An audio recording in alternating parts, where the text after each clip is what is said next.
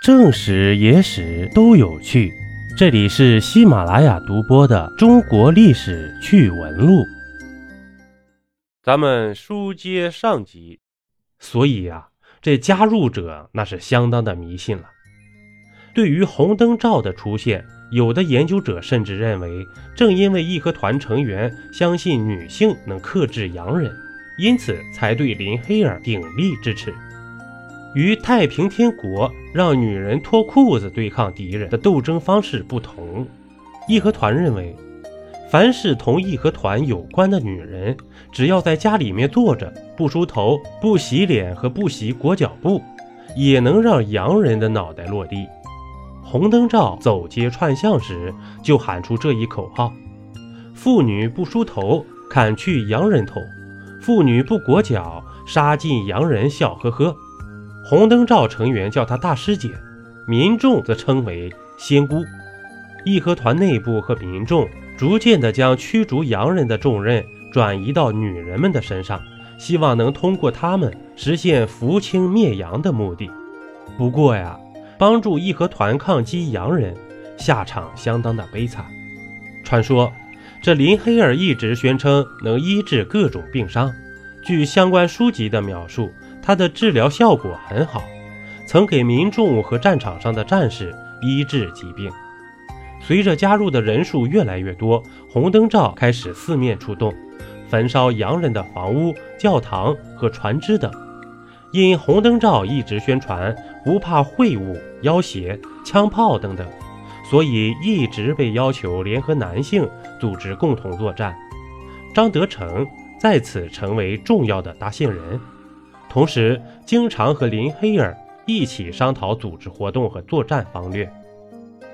活动最兴盛时，据说在东北也有红灯照组织抵抗俄军的记录。如此天不怕地不怕的行为，终于引起列强的注意。他们开始筹划着以剿灭义和团为借口，发动侵华战争。在列强对清政府宣战期间啊。听说义和团刀枪不入，可以替朝廷卖力。清政府从此改变策略，将围剿改成安抚，让他们代替清政府同列强作战。面对列强的入侵，那时的慈禧太后召开了两次御前会议后，发布了一个举世震惊的决定：一九零零年六月二十一日。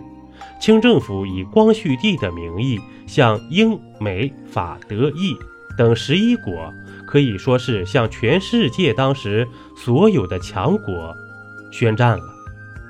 很快呀，八国联军就发动侵华战争，被宣传和发展已久的义和团走在抵抗的第一线。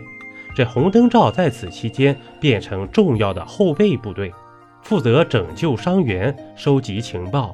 对敌设置障碍等等，不过这血肉之躯啊，终难以抵挡工业时代下的火枪火炮。所谓的法术和一直请求的玉皇大帝、孙悟空、观音菩萨、武松等等，也未能帮助他们。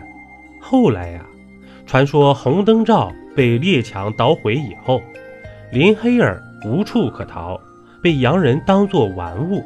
后来被放到福尔马林泡着，被残忍的杀害并制成了标本。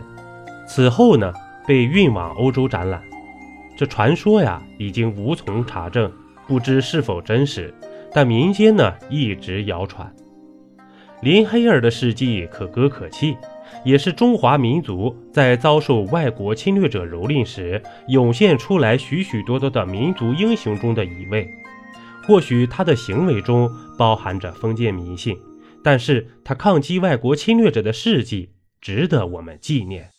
一杯故事，一口酒，这里是历史绞肉机，我是金刚经。